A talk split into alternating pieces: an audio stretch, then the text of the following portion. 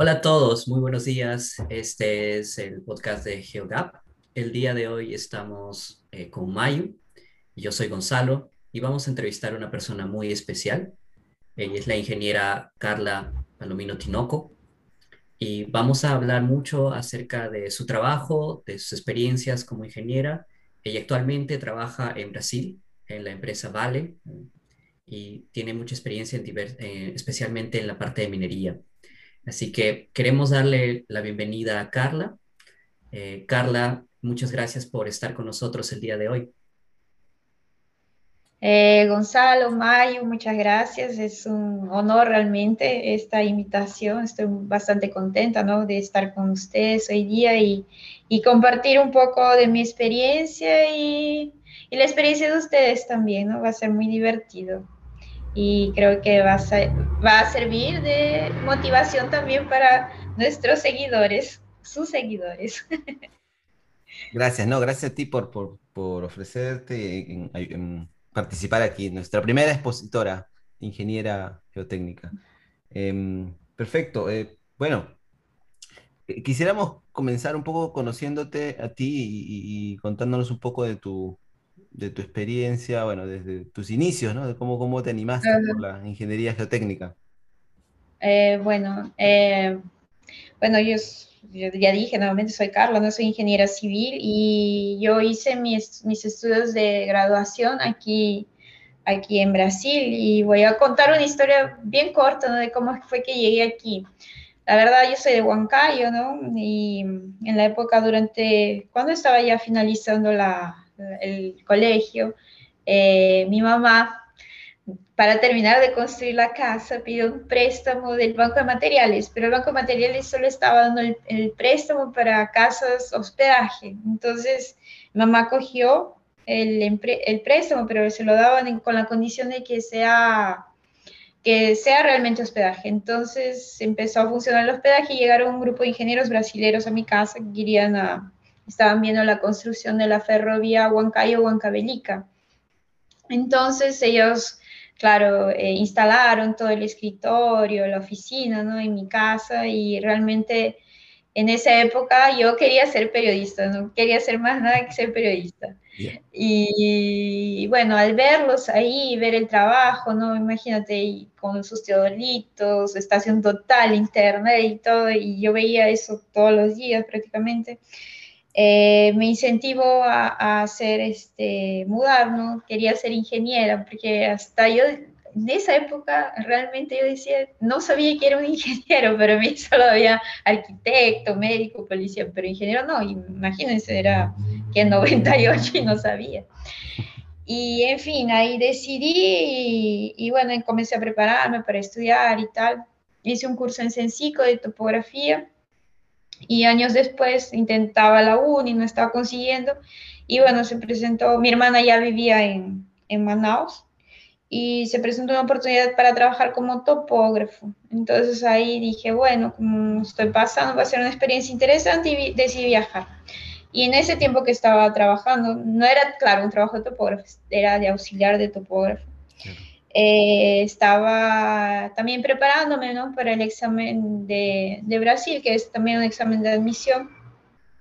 Eh, y bueno, con toda mi preparación, ya que para la uni tanto intentaba, matemática estaba muy buena, entonces faltaba la parte de literatura, historia y tal, pero, pero en fin, ahí conseguí prepararme y conseguí pasar ¿no? en el examen de admisión y así inicié mis estudios en ingeniería civil en Manaus. Eh, terminé en 2010 en la universidad y después empecé a trabajar con una empresa también de proyectos que era, pero trabajaba más en la parte de presupuestos, ¿no? que en la época estaban eh, reformando el aeropuerto porque ya Brasil había sido escogido para la COP, entonces también Manaus como era sede estaban haciendo grandes obras en la ciudad, ¿no? y entre ellas era la reforma del aeropuerto. Pero yo siempre, durante la universidad, me gustaba mucho esa parte de geotecnia y tal, y entonces decidí eh, aventurarme y viajé para São Paulo, ¿no? Para São Paulo, pero tenía que ser, fui para la capital, ¿no? Porque pensaba, encuentro un trabajo y puedo hacer este, la, la maestría para, en paralelo, ¿no? Y así, bueno, con, empecé con trabajar con saneamiento y, y, nada de entrar al mundo de la geotecnia hasta que de repente encontré un trabajo que era relacionado con geotecnia de mineración, ¿no? Tuve esa suerte porque, claro, la geotecnia te da un, eh, un de, de, de, de, áreas, ¿no? Puede ser para fundaciones, contenciones, ¿no? Eh, trabajo con taludes, son obras de tierra, de todo, ¿no? Uno puede estar en, en, cualquier área, los propios túneles, ¿no? Que era lo que me gustaba en la época. Pero bueno, empecé en esa empresa que se llama Hidrotech y um, empecé a trabajar con instrumentación de una, de una, de una presa que es una de las mayores presas aquí de, de Brasil, que se llama eh, en Santo Antonio, ¿no? que es de la Kim Ross. Entonces ahí que comencé a ganar la, la experiencia, ¿no? Para, en, esa área, ¿no? Y empezó a gustarme realmente, ¿no? Porque me parecía... ¿Qué te, llamaba de la geotecnia? Pero me gusta mucho tu, tu cómo ha ido evolucionando tu, tu, carrera, porque yo creo que un ingeniero debe tener de todo un poco. Eh, claro, claro, sí, pasé por, realmente tuve mucha suerte, pasé por varias áreas, ¿no? Entonces, así, saneamiento también, como dije, presupuestos, y ahí vine para, pero era lo que me gustaba, ¿no? Entonces, de cualquier forma, siempre intentaba este, buscar alguna empleo en esa parte, y bueno, al final conseguí y fue eh, la, mi suerte, ¿no? Que específicamente era con minería, ¿no? Y hasta en la época mudó también mi forma de pensar con relación a la, minería, ¿no? Porque realmente todo lo que nos rodea, todo es minería, viene de la minería, ¿no? Entonces empezó, es un mundo así que me apasiona, me gusta mucho. Entonces decidí también hacer la maestría relacionada a esa área, ¿no? A partir de ese trabajo que tenía, ¿no? El de instrumentación, ¿no? Me, no, la verdad, o sea, trabaja con instrumentación, ¿no? Que me dieron ese trabajo bien específico de, de, analizar los instrumentos y tal, ¿no? Pero cuando hice la maestría, la hice en el área de, con el profesor Marín, ¿no? Fernando Marín, que también es el orientador de Gonzalo, y fue ahí donde, nos conocimos, ¿no? Gonzalo. Eh, somos hermanos. Somos hermanos. Del mismo papá. mismo papá. Entonces fui a esa área de experimental, ¿no? Eh, y bueno, estudié un relave de bauxita, ¿no? que era, aquí llaman bauxita lavada, ¿no? es que la ready mud, red mud, ¿no? que es la bauxita roja que ya está misturada con, eh, ay, miren, me he olvidado la palabra. Pero bueno, es una mistura mucho más química, ¿no? Más, más fina, tiene más arcillas y tal. El mío era un poco una mistura más gruesa que en esa época pensamos que podía ser utilizada con diferentes grados de, de porcentaje juntados con, con suelo natural, ¿no? Para ser utilizados en obras de atejo, Gonzalo, ayúdame. A ah, de terraplenes, de obras de tierra. Ajá, para, para, ser utilizado en la propia construcción de sus propias presas, ¿no? Una, una duda, una duda, porque me, me, llama mucho la atención. Entiendo la minería en Brasil es bastante con, bueno, ustedes se tiene mucho material fino, ¿no? Entonces la bauxita, entiendo. Había escuchado también de, de otro tipo de, de, arcilla ya que es bastante conocida, que es la el saprolito, ¿no? Creo que el saprolito, ah, sí, se tiene mucho allá. Pero la bauxita es como algo parecido, que, que tiene minerales y, y, me imagino que lo extraen. Ah, sí, es, claro, es el aluminio, ¿no? El aluminio. Entonces, cuando tienes el proceso de minería, no pasas por diferentes estagios, ¿no? Eh, sella, la... Eh, no, porque yo sé las palabras en portugués, eh, Gonzalo. Gonzalo es el traductor oficial aquí. Britadora, ¿no? que es tipo moler, disminuir el tamaño, ¿no? Que imagínate una grande roca, bien, entonces lo muelen y vas disminuyendo las, las granulometrías, ¿no? De, de, los materiales. Entonces el mío solo pasaba por un proceso de, eh, lo molía, lavaba, eh, le colocaba agua, ¿no? Y había unos separadores con grandes, como si fuese grandes peneras, ¿no?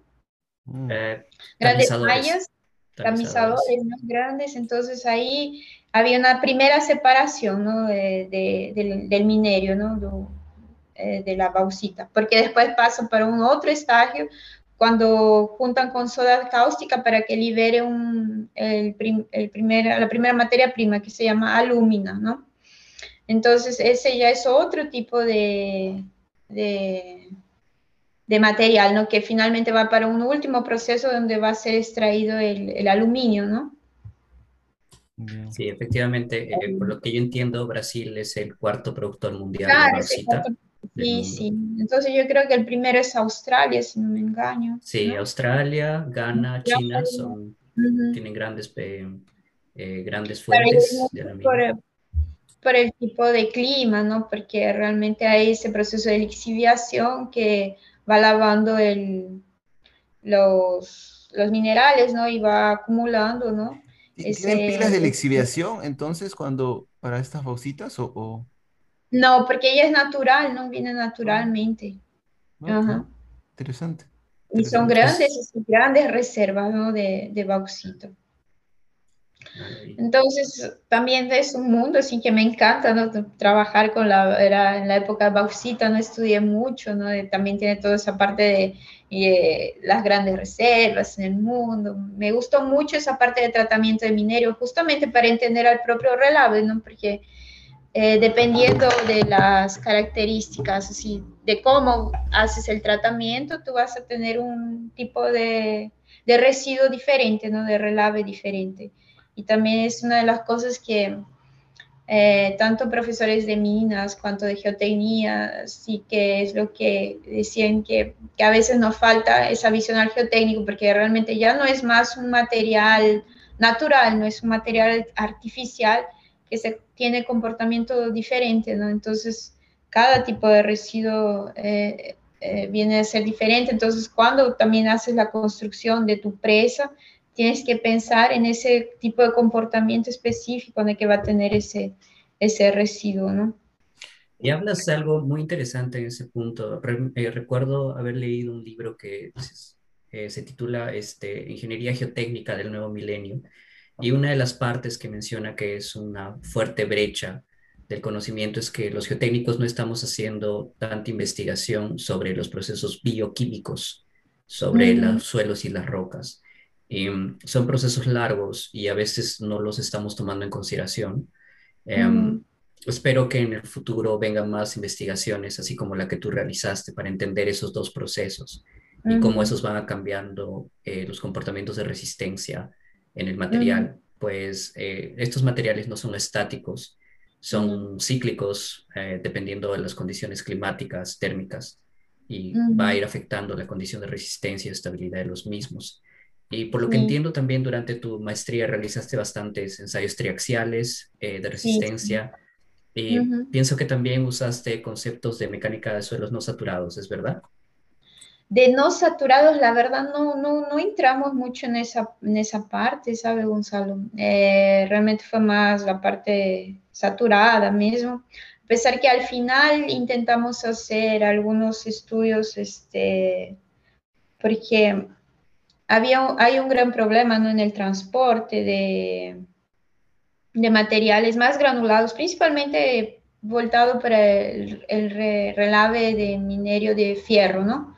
De hierro, ¿no? Porque hay un tipo de liquefacción que es que, se que puede tener en el mismo transporte del, material, ¿no? De, eh, del minerio en el propio barco, ¿no? No sé si ustedes han escuchado esas noticias de barcos en movimiento que se que tuvieron, sufrieron, se, hundieron, ¿no? Por, por, causa justamente de, esta, de este fenómeno que, que acontecía, que justamente era relacionado a la retención de, de humedad perdida y, y el, eh, toda la carga terminaba perdiendo la, la, resistencia, ¿no?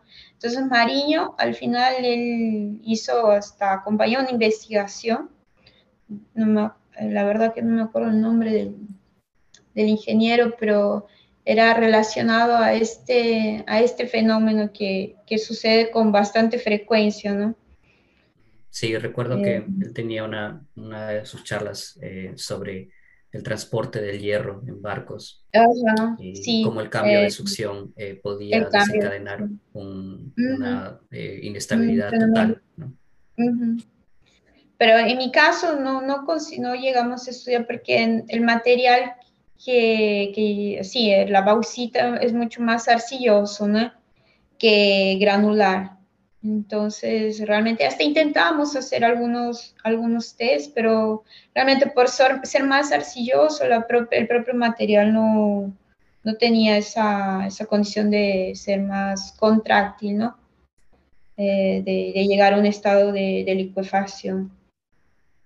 Entonces, nosotros más fue nuestra idea, la propuesta era utilizar el material en diferentes porcentajes, ¿no? en diferentes mixturas, para ser utilizado como material y también humedades también, ¿no?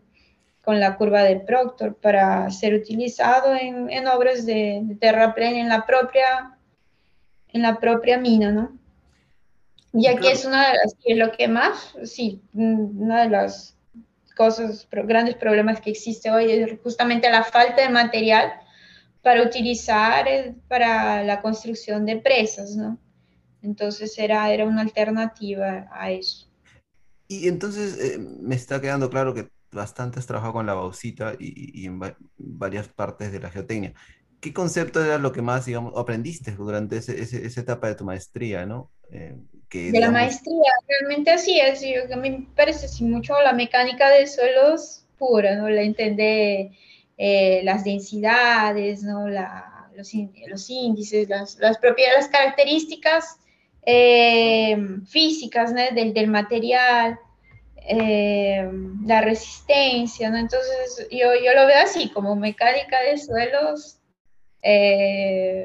puro, ¿no? Y lo que estudiamos en la, en la, en, la universidad, ¿no? Entonces fue muy, muy, muy aplicado, ¿no? No fue también un estudio muy, eh, no puedo decir que sea muy... Teórico. claro, no fue teórico ni también muy sofisticado, ¿no? Es un estudio más simple, pero claro, que me dio mucha base para entender realmente el comportamiento y realmente la teoría, ¿no? de ver aquí cuánto le coloco de humedad aquí, cómo va variando el peso, el peso los pesos específicos y tal. Entonces, me dio una gran base, ¿no? Me imagino y realmente... Esos, disculpa que ah. esos parámetros que encontraste, índices, pues han sido poco comunes con una arena, ¿no? Porque son materiales bastante únicos. Ajá. Claro, que hacíamos, claro, varios comparativos, ¿no? Con material... Eh, se semejaba mucho, claro, a, un arcilla siltos y tal, ¿no? Tenía mucho eh, el comportamiento muy similar, ¿no? Eh, estaba dentro de, esos parámetros, ¿no? Pero sí, o sea, lo que, así, al final, nuestro, el gran, pudimos comprobar que con una humedad, humedad óptima, ¿no? Conseguíamos tener una, una resistencia elevada, ¿no? Con el material, ¿no?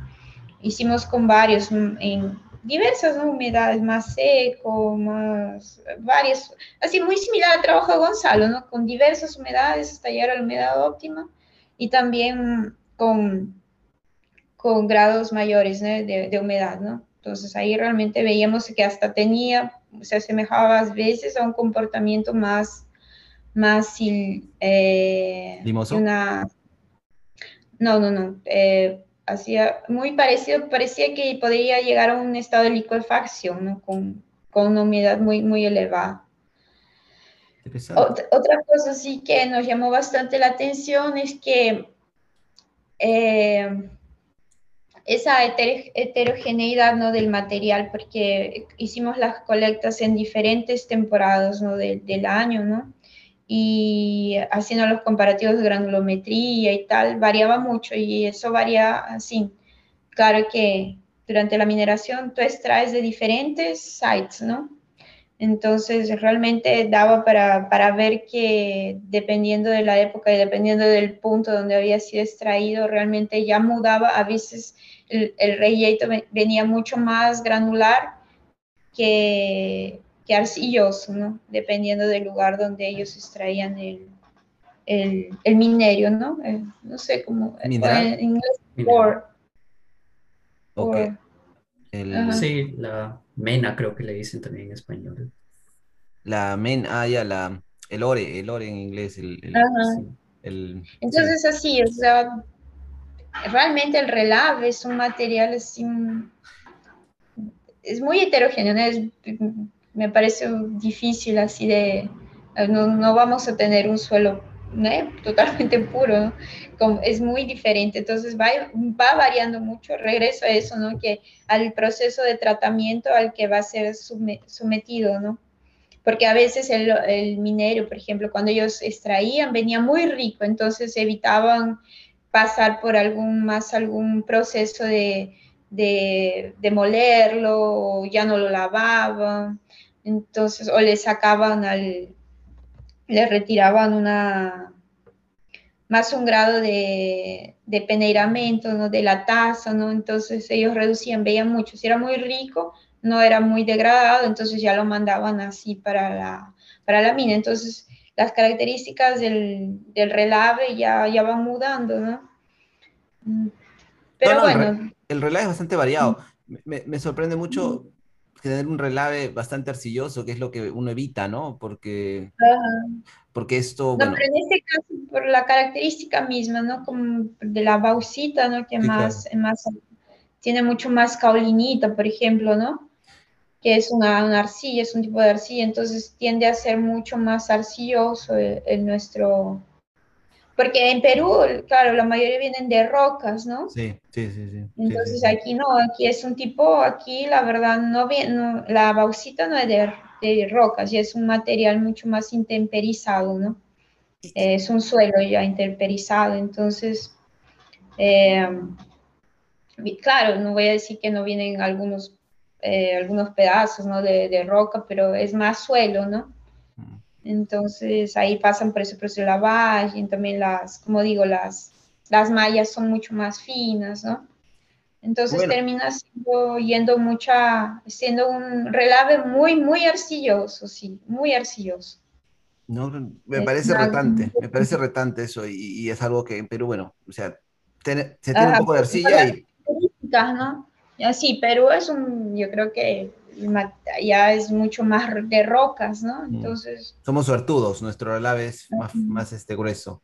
Em, yo imagino que es retante eh, en, las minas, especialmente ahora, bueno, en Vale, y, me gustó mucho saber que has estado orientándote para ir a Vale, básicamente, porque has estado trabajando en, en este material que ellos usan mucho, pues, ¿no? No, la verdad, o sea, la Vale, bueno, ahora ya es otro mundo también, ¿no? Para mí, porque de bauxita, Vale es ahora es una de las mayores mineras de hierro, ¿no? Entonces el, minero de ellos es el, es el hierro y es otra, otra área bien diferente.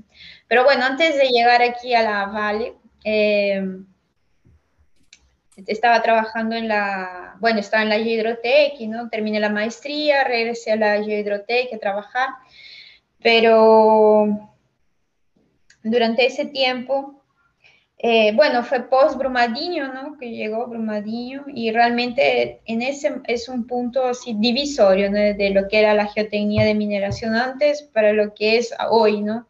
La legislación mudó totalmente. Hoy se considera, antes no se consideraban, por ejemplo, en los análisis de estabilidad parámetros no drenados, ¿no? Hoy se consideran, no tiene que, que ya se consideraba tanto en la norma canadiense cuanto la norma australiana, no era necesario evaluar para la estabilidad para caso de eh, resistencia no drenada de pico y resistencia no drenada residual, no poslico efecto, ¿no? que eran cosas que no se hacían aquí. Entonces, a partir de, de, Brumadinho, la legislación toda muda, ¿no? Y las presas de relaves construidas aguas arriba son prohibidas Cualquier operación en, Brasil no puede construir más ninguna eh, una estructura que sea eh, con, eh, con, sistema con ese método constructivo. Y aparte, las, las estructuras que ya fueron construidas con ese sistema, viene aquí un nuevo término, ¿no? Que es así, no es, no es el descomisionamiento ni es un cierre, nos llaman descaracterización porque, porque la presa podría continuar siendo usada, ¿no? Podrías continuar, no llegó a su punto de vida útil, ¿no? Entonces, con la descaracterización, la legislación pide que, de alguna forma o se ha removido el material, ¿no? Todo el contenido de, la, de la presa, ella también sufre alguna modificación en su geometría, ¿no? O removiendo ella todo, ¿no? Toda la presa la puedes retirar. O en caso un refuerzo, ¿no? Pero ya no se usa más la estructura para depositar eh, relaves, ¿no? Entonces, una vez que no se va, por lo que entiendo, es una vez que estas presas han alcanzado cierto, cierta cota, eh, no se va a continuar subiendo sobre esa cota. ¿Es correcto? No, eso, no se va a continuar subiendo y en ese momento llega el, el cierre ¿no? de la estructura. O, o, retiras todo el contenido, ¿no? que es en mi caso, trabajo en, la, en una presa donde vamos a retirar todo el contenido, vamos a retirar toda la, la presa, el contenido de la presa, vamos a depositar en, en, una, en un open pit, ¿no? en un tajo, y se recupera ambientalmente toda esa área que, que fue degradada, ¿no? porque imagínate, vas a que, va a quedar un gran, un gran hueco, ¿no? Gigante sin nada. Entonces lo que vamos a hacer es recuperar la estructura y, claro, plantar, eh, colocar vegetación natural, ¿no? Que es del, del área, ¿no? Pero en fin, antes de, de llegar aquí, por post Brumadinho, eh, regresé a trabajar con, con geotecnia, ¿no? Porque hay un punto en que paro para hacer la maestría, ¿no? Eh, que fue donde realmente me, me, enamoré más de la, de la carrera, de, de la geotecnia, mineración, de del tratamiento de minerales y todo eso. Entonces, regreso a la Geodratec y empezamos con realmente la demanda de todas las mineras fue muy grande y empecé a trabajar con diferentes así obras, ¿no?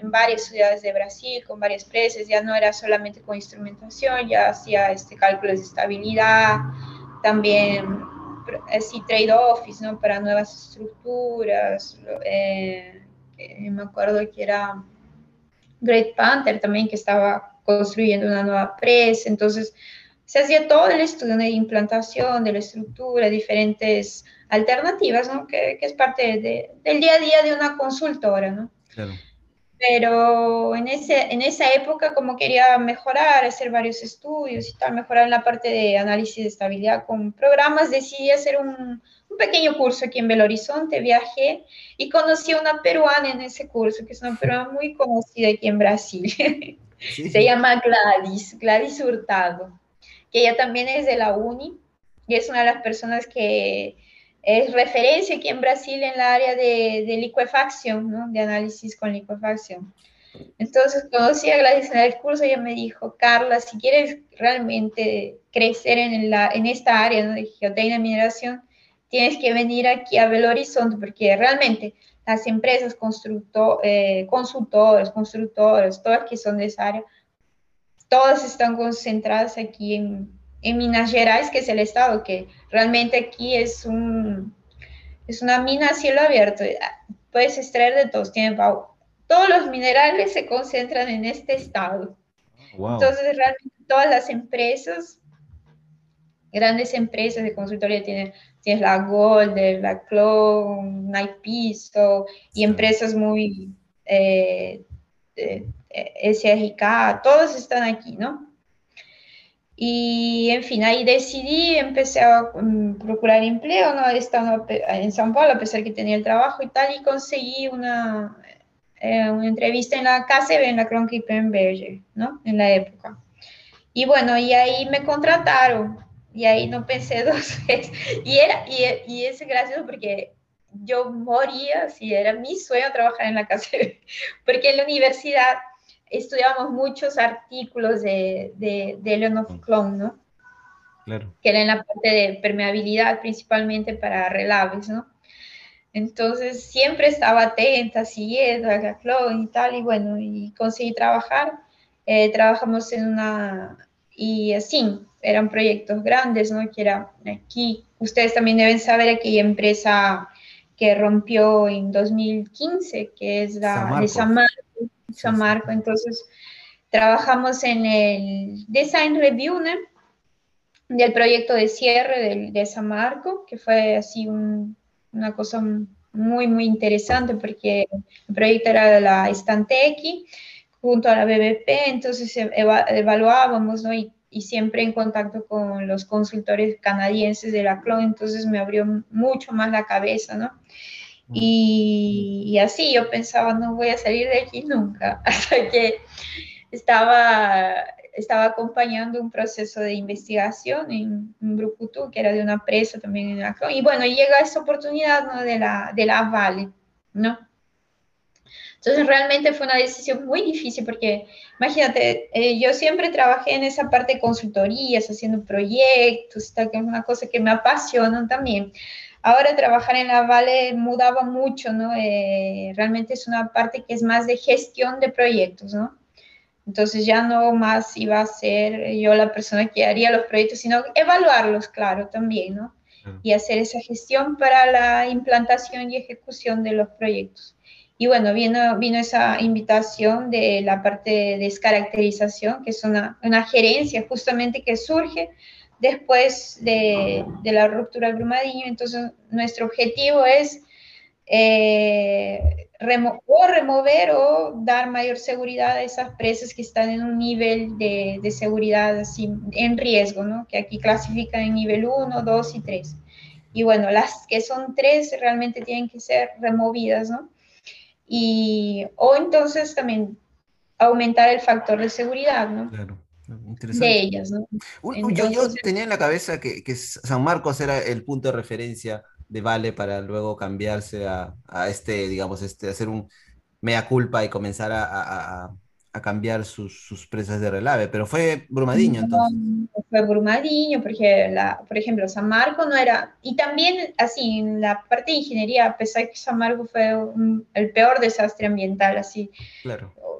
del Brasil o del mundo, pero no, no mudó así la legislación, no hubo todo esa, ese torbellino ¿no? de, de mudanzas de repente, ¿no? Fue Brumadinho porque realmente es por el número de, de, vidas que se perdieron, ¿no? Y, y, la mayor parte de trabajadores era de la propia Vale, ¿no? Entonces fueron más de 250 muertos, ¿no? Ah, y por, por, causa de la ruptura. Ahora en San Marco, a pesar de haber sido, pero así, ambientalmente fue desastroso, murieron 19 personas. No quiero decir que mm, claro. sea diferente, pero el impacto, ¿no? Realmente con 250 muertos fue mucho peor. Entonces fue un gran así un gran golpe, fue muy duro para la empresa, ¿no? Mm, Entonces ella misma se compromete para, para mudar también, ¿no? Hay así, así, personas nuevas como yo no sabemos, pero personas que son más antiguas de Vale, ellos mismos dicen que la empresa sí mudó totalmente culturalmente, e, ella está mudando bastante, ¿no? Entonces ahora se está sin minas Minas, que tenemos el mayor número de presas, realmente es un, eh, está, que llaman, es un cantero, cantero el, hacia el abierto, tipo es un, un mm, parque. ¿Cómo se dice cantero, ah, una cantera. Tampoco me acuerdo. Eh, cantería, no, este. Pero, ¿a, qué se refiere? ¿Cómo se define cantera? Cantera, es, o sea, de, tipo, ¿dónde está la obra, no? ¿Dónde es el, cuando eh, vas a construir, tú tienes un... La cantera, donde, donde sacas el material. No, no, no, donde están todos los trabajadores y tal, ah, tú estás... Ah, el campamento. El campamento. El campamento, es un campamento. y no solamente para Vale, no todas las empresas, ¿cómo mueve la legislación? Todas las empresas están obligadas a, a a descaracterizar esas presas a, aguas arriba, ¿no? Entonces no solo somos nosotros. No solo vale. No solo vale, entonces así está en obras prácticamente la, el Estado entero, ¿no? por eso tiene mucho movimiento, ¿no? Por eso está bastante movimiento en Brasil y, pues hay mucho trabajo por, por hacer. Hay mucho trabajo, sí, por, y, lo menos. Ah, mencionaste algo. Mm. Mencionaste algo interesante acerca de que ustedes clasifican en tres categorías la presa para ver su eh, su, probablemente su, eh, cuán cerca está de riesgo, ¿no? De, de, poder fallar. Em, este proceso ha sido reformulado, imagino, con estos años, eh, después de Brumadinho. imagino están haciendo campañas geotécnicas en cada presa, supongo que están haciendo instrumentación, ensayos in situ, laboratorio para evaluarlas nuevamente, ¿es correcto? es, es, cierto, porque así, o sea, después de esto se vio muy evidente, ¿no? Que la mayoría de, de estructuras que habían sido construidas, ¿no? Carecían de, de, de investigaciones, eh, porque realmente, ¿no? Con el, sí, iban construyendo, ¿no? A, por, por, experiencia propia, ¿no? Pero no siguiendo un proyecto, ¿no? Entonces, hay muchas estructuras que fueron construidas de esa forma. En el caso, por ejemplo, de Brumadinho, ni era una presa de la Vale, ¿no? La verdad que también la Vale fue comprando pequeñas empresas, pequeñas mineras que ya venían con esas estructuras, ¿no? Pasivo. Esos pasivos que llaman, ¿no? Sí, sí, sí. Entonces realmente no se tenía un histórico de cómo había sido construida esa presa, realmente no tenías este, investigación, la geometría también, a pesar que se intentaba, ¿no? Haciendo diferentes investigaciones, pero no tienes un histórico grande, ¿no? Lo que pasa Entonces, que... Ahora es que se, se, procede, ¿no? Ahora se está haciendo una serie para poder descaracterizar, ¿no? Tenemos que hacer una serie de investigaciones, no solamente eh, viene la geofísica también, ¿no? Recientemente, por ejemplo, la Vale finalizó un estudio así con geofísica con, con un helicóptero, ¿no? Que pasaba por cima, ¿no? Que le llaman un, un, un, aquí le llaman un torpedo, ¿no? Que él hacía el levantamiento, ¿no? Para justamente poder comparar con las con los sondeos que ya habíamos hecho, ¿no? Con los drillings y también comparar con los modelos hidrogeológicos también, actualizar los modelos geológicos. Entonces está haciendo, es un gran esfuerzo, ¿no? Con, esa, con todas esas nuevas tecnologías que, que tenemos, ¿no? Por ejemplo, eh, en la presa donde trabajo, inicialmente, en la B3, B4, eh, no podíamos entrar dentro de no sé cómo sea fuera, pero bueno, hacemos los estudios de Dan Break, ¿no? De Dan Break. Dan Break sí. Y el estudio de Dan Break mostraba que, que pegaban en un área muy grande ¿no? de, la, de la presa y no conseguíamos entrar para hacer los, los, las investigaciones de campo, ¿no? Entonces, ¿qué? Una solución fue colocar, que es también, imagínense, ustedes tienen un, un guindaste, guindaste. Una grúa una grúa, ¿no? Donde se, colo se colgaba en un cesto, un cesto grande, la, la, grúa colocaba, claro, dentro ¿no? de esa área, colocaba dentro el equipamiento y la grúa transportaba en el cesto eh, un número de personas, ¿no? El equipo, ¿no? Que iría a realizar el sondeo y ellos estaban, tipo, tenían un, ancorados ¿no? a la grúa, ¿no? Sistema de anclaje, o sea, una, una... Anclaje, asegurados caso, a, la, a, la, grúa. Asegurados, por ejemplo, en caso de ruptura ellos quedarían suspensos, ¿no? Colgados. Ah, colgados en la grúa. Ajá, entonces, una vez que hicimos estas investigaciones con esa, con esa forma, ¿no? Hicimos unas 10 y tal, conseguimos información suficiente para servir como input a, a ese estudio ¿no? de Dan Break y conseguimos reducir esa mancha, ¿no? esa mancha de inundación. ¿no? Entonces, cada vez que íbamos reduciendo la mancha, conseguíamos ir avanzando con, con, nuestra investigación. Por ejemplo, usábamos nuevamente la grúa para ir avanzando a nuevos puntos, ¿no? Y conseguir reducir, reducir la mancha, porque mostraba, ¿no? Que el, problema, el grande problema era que porque una mancha tan grande? Porque decían que había relave en la base de, de, ciertos puntos, ¿no? Entonces, con la investigación conseguimos demostrar que llegábamos hasta el, el suelo natural, demostrando que no teníamos la relave, ¿no? En la base. Entonces, por eso la mancha iba, iba reduciéndose. ¿no? Después creamos unas grandes líneas así, ¿sabe? Como si fuesen unos varales, ¿sabe? De colgar ropa donde también se colgaban varias personas y los equipamientos, ¿sabes?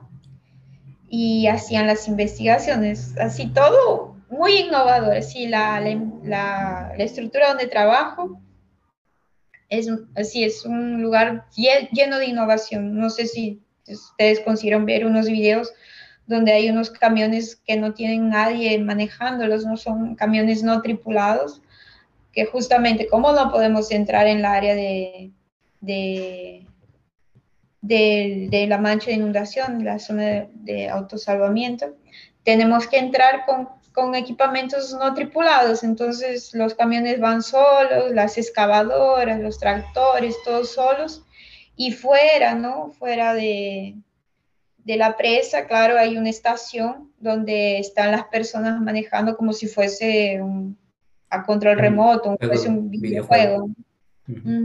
Eso también se está haciendo aquí en Australia. Em, em, creo que minería eh, australiana, por ejemplo, tiende a hacer eso de bastante innovación, tratar de usar eh, robots o eh, monitoreos independientes, ¿no? Em, para que las personas tengan el menor contacto posible dentro de las zonas de influencia que se esté estudiando. Sí. imagino que Brasil está copiando ese proceso también, que es genial. Y ahora mismo está llegando un equipo eh, de una empresa también de investigación que va a hacer este ensayo CPTU sin, sin ningún controlador, ningún ejecutor, es autónomo el equipamiento. ¿Qué empresa está yendo? Muy curioso. Al final, ¿quién está yendo? Fubro. Fubro. Ya, ya. Y, pero... han, creado, este equipamiento que imagínate, el equipo eh, hace el furo, eh, hace el sísmico también, ¿no? CPTU sísmico, y también, eh, ay, me falta uno, el sísmico. Ah, instala el instrumento, instala un...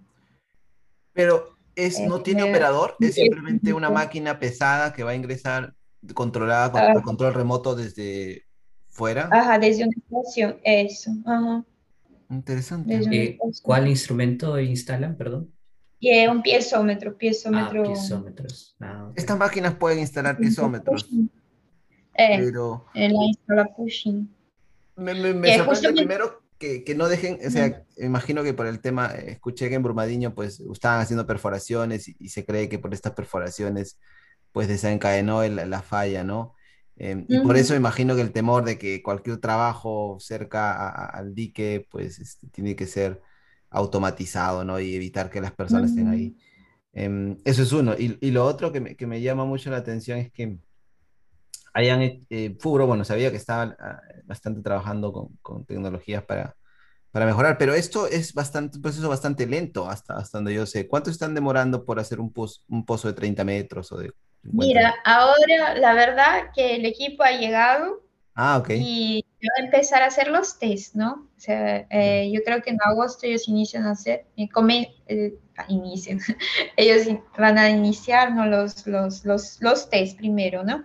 Para poder entrar a la presa. Y otra cosa sí que también es muy controlado son las vibraciones, ¿no?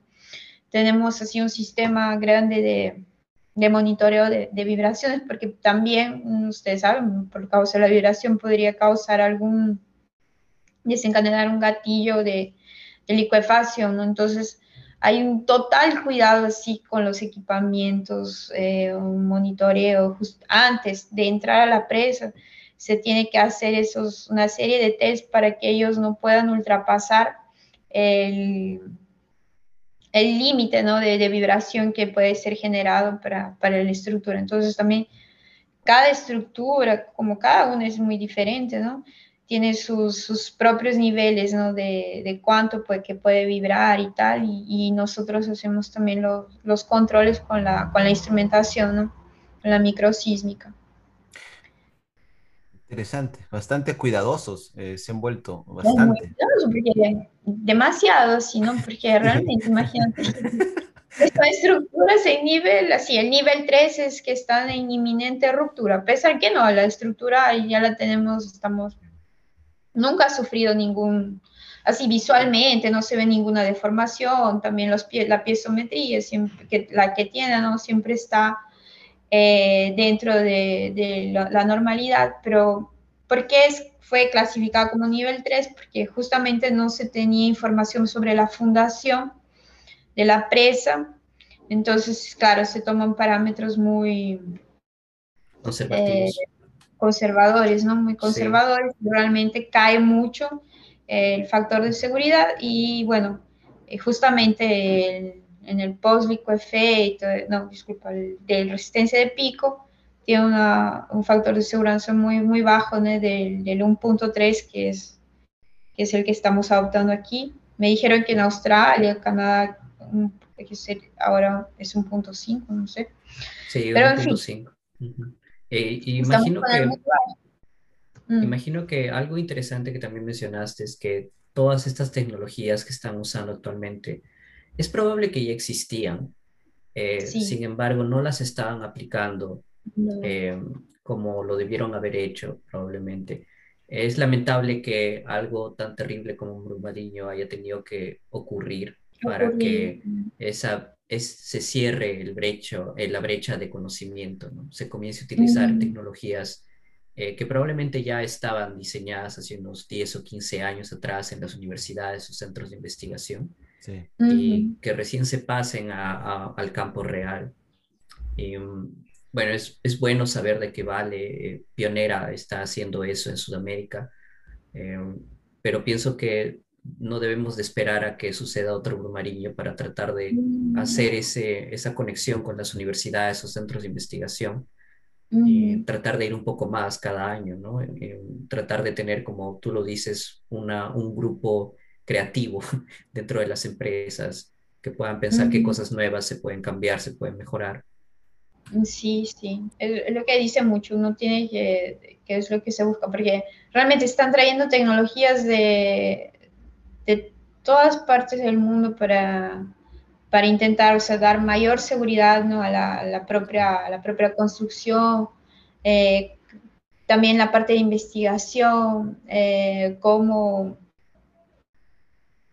porque realmente ustedes ven que hay esa deficiencia ¿no? inicial de, de, qué es lo que se tenía antes de que estaba esa presa y la imposibilidad de poder entrar a la presa, cómo podemos hacer para conseguir ese material. Entonces, cualquier oportunidad que tenemos es muy rica así de, de entrar y conseguir tipo recoger ¿no? un poco de material para nosotros es así oro así para poder hacer los ensayos y tal porque nos cuesta mucho no Entonces, siento que están usando tecnología ya de ir a Marte o sea y me parece genial más o menos así más o menos así sí sí sí no es, eh, muy, me parece genial, me parece genial porque nos va a empujar a todos. Em, creo que es un cambio de chip. Claro, o sea, no, o sea, me parece así, es una cosa mundial, ¿no? Porque Global es una mineradora mundial, entonces está buscando en todos, todas partes del mundo cosas innovadoras, ¿no? Y como te digo, siempre para nosotros lo, lo primero es la seguridad, ¿no? Seguridad en primer lugar. Entonces, y que también que no exponga a ningún trabajador, ¿no? A, ningún peligro. Entonces, eso es lo que eh, se está buscando. Hay así unas tecnologías, por ejemplo, para proteger, que están trayendo de, de Japón también, porque como allá hay la cuestión de los tsunamis, terremotos y tal, para proteger a, Justamente porque el riesgo existe, ¿no? En caso de una ruptura, ¿qué es lo que se puede hacer? Entonces están trayendo unos sistemas de contención tubular que ellos tienen, unos grandes tubos de acero, y que también ellos, eh, la penetración de ellos no, en el suelo no genera grandes vibraciones, por ejemplo. Y son muy resistentes, ¿no? En caso de, de un tsunami, ¿no? Ah. Entonces, a Vale también está trayendo eso para colocar en diferentes eh, para proteger comunidades, proteger también este eh, patrimonio cultural, ¿no? Entonces está teniendo una serie de, cuidados hoy en día, ¿no? Entonces, no solamente la parte es hidráulica, medio ambiente, entonces muy, muy, muy multidisciplinar, ¿no? Hoy en día.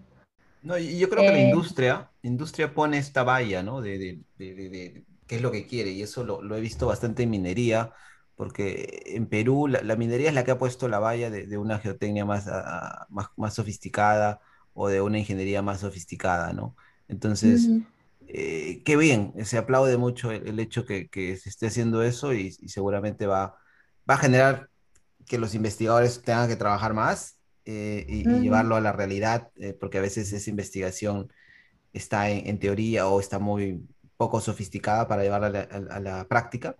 Em, pero, pero bien, qué bueno, qué bueno. Es, es algo muy interesante que, nos has contado. Eh, tu experiencia en Vale, que está siendo básicamente innovadora y adaptándote a, cada cambio que, que, va, ocurriendo. Sí, es, sí, todo el tiempo entero, ¿no? Ahora, por ejemplo, la primera vez que llegué y, vi los equipamientos no tripulados, ¿no? El camión andando solito, cargando, tal, retirando no, eso me pareció increíble, sí, ¿no? Estoy viviendo una cosa, y hoy en día es tan natural para mí, paz, ni, veo más, ¿no?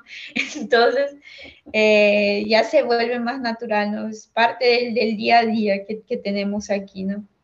Wow, wow, wow. Pero, por ejemplo, aquí el levantamiento también geofísico con este torpedo y que realmente el, el grado así de, de recuperación de, el tratamiento de datos es muy interesante porque imagínate, tú haces el, levantamiento en, campo, ¿no? Retiras las muestras, haces la instrumentación, ves dónde está el nivel de agua y ahí viene el helicóptero y realmente ves que los resultados uno con el otro están, realmente hacen sentido, ¿no? Entonces eso te, da más, más entusiasmo, ¿no? Con continuar investigando, haciendo las cosas, ¿no? Y en fin, eh, lo que ustedes me decían, qué es lo que veía hoy día, ¿no? Que realmente veo, por ejemplo, el, uso de, geofísica hoy en día, ¿no? Entender mejor eh, y utilizar.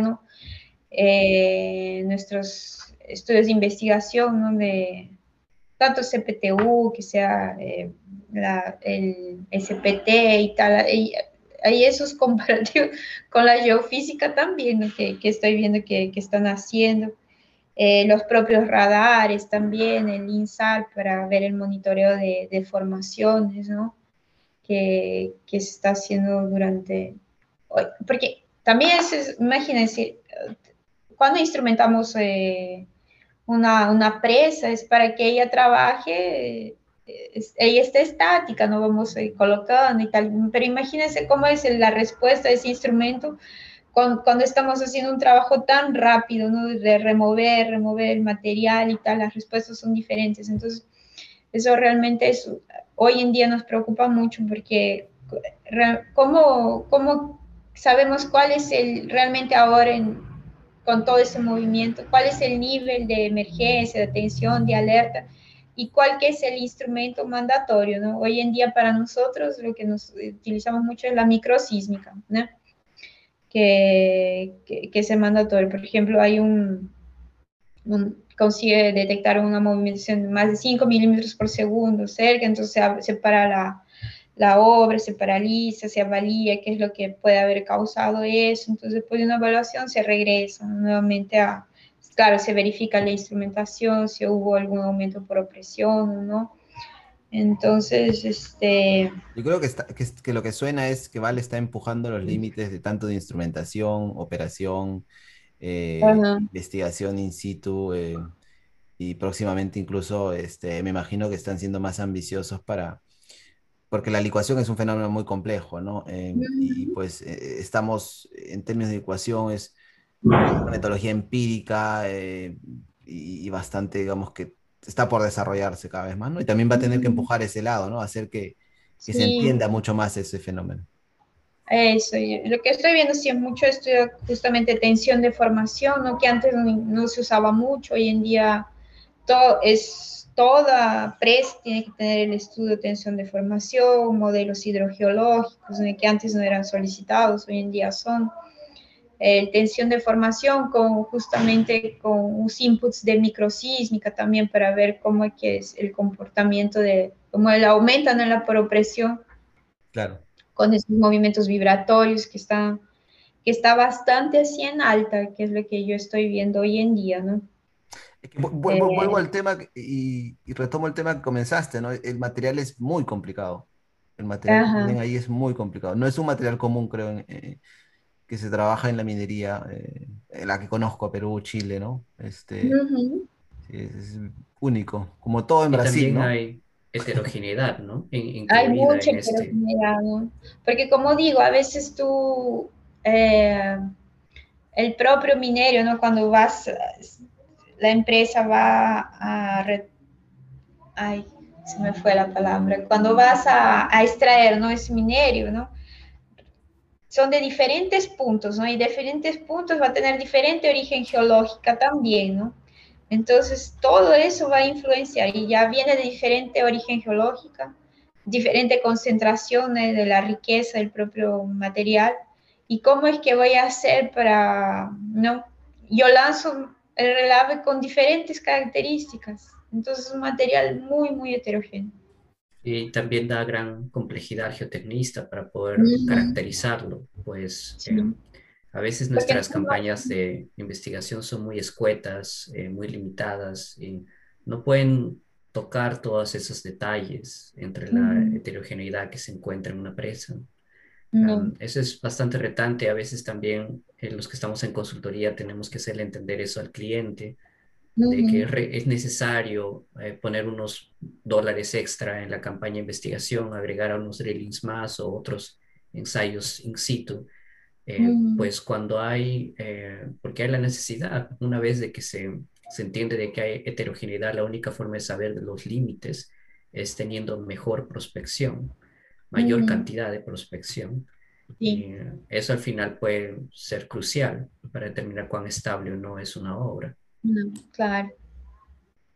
Y bueno, y ahora, por ejemplo, antes no se hacían tantos ensayos triaxiales, ahora hay más DSS, ¿no? que que están utilizando justamente para eso, eh, los ensayos de tensión, los, disculpa, los estudios de tensión de formación, que hoy en día es mandatorio. Toda obra de descaracterización tiene que tener su estudio de tensión de formación para entender mejor el proceso de, de, excavación, cómo va a influenciar, eh, también si, si va a ser eh, junto, en conjunto con rebaje, con rebajamiento del lienzo freático, ¿no?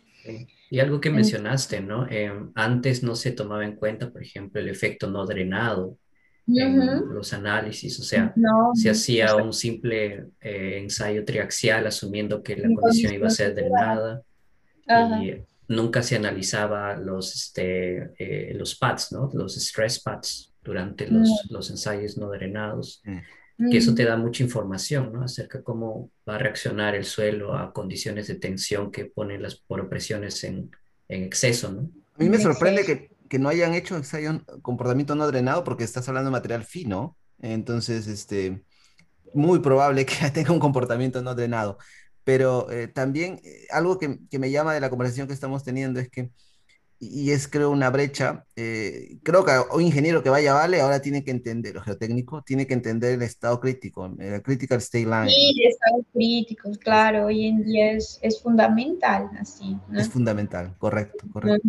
Y no lo enseñan en las universidades, eso es un, ese es un problema. No, ni también ni en la parte académica, no es muy específico, ¿no? Yo creo que si una persona que se va a especializar en esa termina entendiendo, pero como hasta como geotécnico en la propia maestría, eh, lo vemos superficialmente, ¿no? Y es un gran problema, ¿no? Porque pienso que también las regulaciones en Europa y aquí en Australia también se están moviendo hacia, por ejemplo, el estado crítico, pero las universidades no están adoptando eso en las currículas. Eh, hasta un par de años atrás yo era, eh, yo, yo, era tutor en la universidad y no habíamos incluido esos temas en ninguno de los cursos. Sí, sí, sí. Y, eso, y eso deja a los ingenieros o a los muchachos no preparados, ¿no? cuando tiene que entrar a, trabajo. Entiendo. Qué interesante. Em, pues, em, Carla, ha sido muy, muy, muy interesante conversar contigo, muy... Eh, he aprendido un montón, creo, y Gonzalo también, eh, de las cosas nuevas e innovativas que están haciendo. Con ustedes, así tenemos algunos videos, ¿no? De la, eh, voy a compartir con ustedes para que vean cómo realmente es, es muy satisfactorio ¿no? ver eh, ese avance ¿no? de la tecnología y cómo la geotecnia ha pasado a tener un papel fundamental ¿no? Eh, hoy en día para, para la mineración. Porque antes, sí, siempre decían las presas y tal son, son la, lo que menos querían ver, ¿no? Ahora es una parte que ganó un gran destaque, ¿no? En la, propia, en, la en el propio negocio de, la minería, ¿no? Mm. Y lo veo retante porque siempre pienso en Perú cuando son reacios para llevar el SPT del CPT al SPT y ahora imagínate una, algo más innovativo como con robótica, con tecnología, o sea, eso es cambiar el chip completamente de los ingenieros geotécnicos, ¿no? Y pues la ingeniería en general, pero qué bien, qué bien. Y eso tiene que partir también en las clases, ¿no? En las universidades. Eh, tenemos que tener gente más actualizada, ¿no? que tenga eh, como tú dices, yo imagino que los videos que mencionas acerca de la, los carros no tripulados eh, deben estar en YouTube o en otras plataformas. no son imposibles de accesar. Em, es cuestión de que los profesores de las áreas estén más em, actualizados e interesados también, ¿no? Para saber qué está sucediendo afuera y enseñar eso a los estudiantes, porque... Sí, y que entonces, dentro de nuestra carrera tenemos una infinidad de, áreas ¿no? donde podemos ir, que no podemos solo fijarnos, como veo mucho, ¿no? en construcción civil y que solo tenemos esa, esa línea, esa oportunidad de ir, ¿no? Es, un área, sí, nuestra carrera como ingenieros civiles es muy rica, ¿no? Podemos ir a donde queramos, ¿no? Es solo viene justamente de los profesores, ¿no? De decir, mira, tenemos todas estas opciones y demostrarnos a los chicos, a los más jóvenes, qué es lo que, que pueden ir y lo que pueden trabajar y realmente el objetivo ¿no? de cada uno. De, de, poder especializarse en esa, en esa área, en que realmente yo veo así que es para pocas personas, ¿no? En mi caso era así unos profesores que nos decían, ay, hay unas maestrías y tal, fuera en São Paulo y tal, ¿no? Pero, pero no eran todos, ¿no? Eran solo algunos, ¿no? Yo creo que también ustedes pasaron por lo mismo. Porque no, no, es una cosa abierta ¿no? para, para todo el mundo que, que muestra, mira, tenemos una serie, hidráulica, pueden ir para hidráulica, eh, geotecnia, ¿qué más? ¿Qué, ¿Qué Logística, podemos hacer todo, ¿no? Sí, sí, sí, sí, sí eh, áreas. Realmente falta, así, en mi época faltó, no sé cómo sea ahora, pero pero sí, justamente son los profesores los que van a direccionar ¿no? a, los alumnos. Perfecto. Y bueno, hay propuestas como las de ustedes también, ¿no? Porque imagínense, un podcast llega con más facilidad a los chicos, ¿no? Entonces ahí pueden también se inspiran y, y ver nuevas, nuevas posibilidades, ¿no? Sí.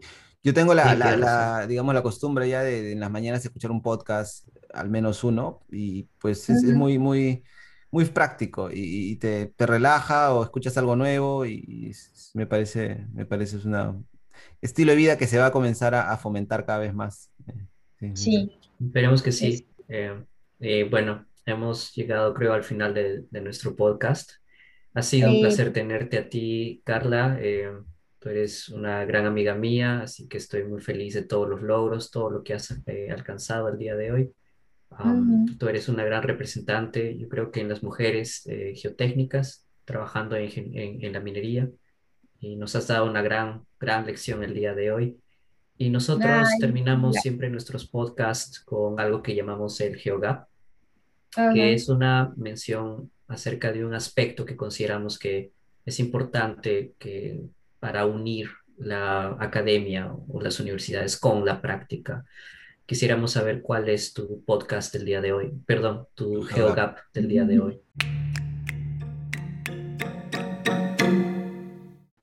Tu GeoGap, yo creo que, y bueno, ya lo dijimos, es el estudio de los estados críticos también, ¿no? Que, que, es lo que yo estoy viendo mucho que hoy en día se está utilizando bastante, ¿no? Con los estudios de tensión de formación. Y el estudio de los suelos no saturados, realmente, ¿no? que eh, la parte, por ejemplo, de succión que se está aplicando bastante, eh, las diferentes unidades y tal. Gracias, Carla, por tu, tu participación en, en, en, GeoGap. Ha sido un placer poder tenerte con nosotros y escuchar tu experiencia tan, tan valiosa e interesante. Eh, los mejores de los éxitos y gracias a todos por estar, por escucharnos. que tengan un buen día.